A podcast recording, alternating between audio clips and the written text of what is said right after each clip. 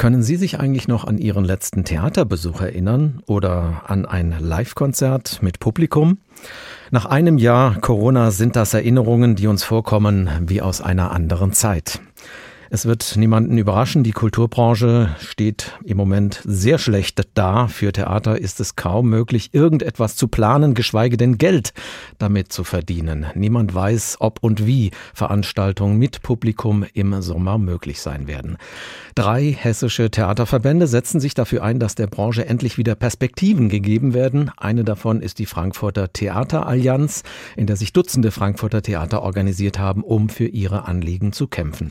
In deren Vorstand sitzt unter anderem Matthias Pees. Er ist Intendant des Künstlerhauses Mosanturm in Frankfurt.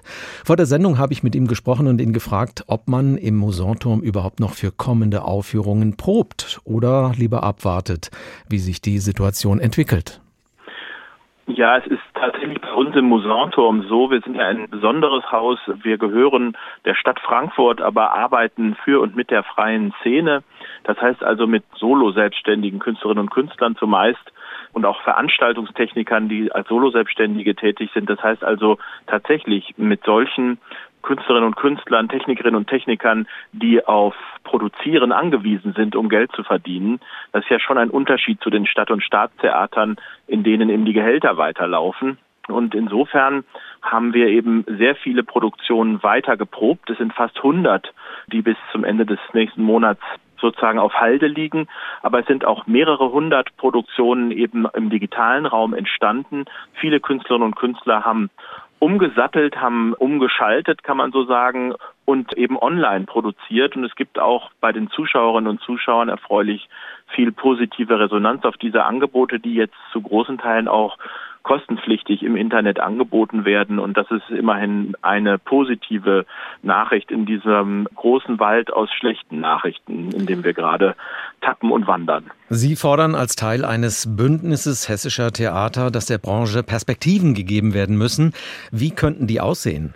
Ja, die Modellversuche, mit denen getestete Zuschauerinnen und Zuschauer oder vielleicht auch demnächst geimpfte Zuschauerinnen und Zuschauer möglichst eben alle zusammen tagesaktuell im Theater hätten gehen können sollen. Das wäre für uns eine wichtige Perspektive gewesen. Wir haben sehr bedauert, dass da in Hessen doch tatsächlich erstmal Kommunen ausgewählt worden sind, sehr kleine Kommunen, die eben kein bis nur sehr geringe oder kleine kulturelle Angebote haben. Natürlich können wir nachvollziehen, dass hier vorsichtig vorgegangen werden soll. Natürlich ist auch bei uns in den Theatern man sieht das auch an sehr ausgeklügelten und harten Prüfsystemen, die wir auch für unsere Mitarbeiterinnen und Mitarbeiter, für die Künstlerinnen und Künstler eben eingeführt haben, Testregimes, die wir durchführen. Da ist die Angst vor Corona groß. Wir wünschen uns aber, dass wir in den Häusern, in denen wir solche Hygienekonzepte erarbeitet haben, die ja auch schon erfolgreich angewandt und probiert worden sind im vergangenen Sommer, dass wir zu solchen Verfahren zurückkommen können, dass wir auch für den Rest des Frühlings und den Sommer eine Perspektive bekommen, die darüber hinausgeht, dass eben Land und auch der Bund Fördermittel bereitstellen, beispielsweise um Freilichtprogramme im Sommer zu machen. Und die wünschen wir uns zum Beispiel über solche Modellversuche auch im Kulturbereich möglichst schnell sammeln zu können. Lohnt sich ein Kulturbetrieb für die Theater denn überhaupt, wenn sie nur einen Bruchteil ihrer Plätze wegen der Abstandsregeln und Hygieneauflagen besetzen können und sich womöglich auch noch um die Schnelltests für Besucher kümmern müssen? Also das sind ja Fragen, die in verschiedene Richtungen gehen. Einmal natürlich in die ökonomische Richtung. Lohnt sich das finanziell? Dazu muss man sagen, dass wir natürlich in einem subventionierten Sektor arbeiten. Das heißt also tatsächlich auch ohne Corona das, was an der Kasse verdient werden kann, nur in ganz wenigen Fällen von sehr kommerziellen Theaterproduktionen überhaupt sozusagen die Ausgaben wieder einspielt. Das wird doch überwiegend über die öffentlichen Kultursubventionen ermöglicht und die fließen ja auch tatsächlich weiter. Es gibt auch viele Hilfsangebote, die gerade auch die Einnahmeverluste an den Theaterkassen auszugleichen versprechen. Also auf der ökonomischen Seite ist diese Frage, lohnt sich das tatsächlich auch durch Hilfsprogramme aufgefangen worden?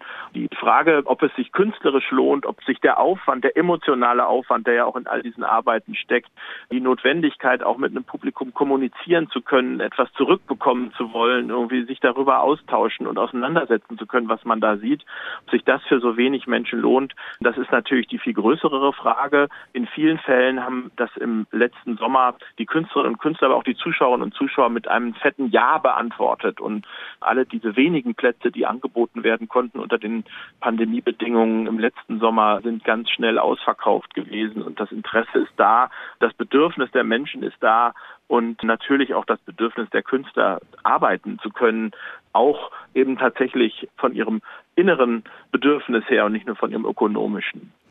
Wenn diese Corona-Krise noch länger dauert, befürchten Sie, dass manche Theater das nicht überleben werden? Ja, die Gefahr ist tatsächlich insbesondere im freien Bereich gegeben. Es gibt tatsächlich einzelne, ich kann das noch nicht so sehr von einzelnen Theatern sagen, aber doch von einzelnen Künstlerinnen und Künstlern, auch Veranstaltungstechnikerinnen und Veranstaltungstechnikern, die mittlerweile entweder den Beruf tatsächlich an den Nagel gehängt haben oder mit diesem Gedanken spielen.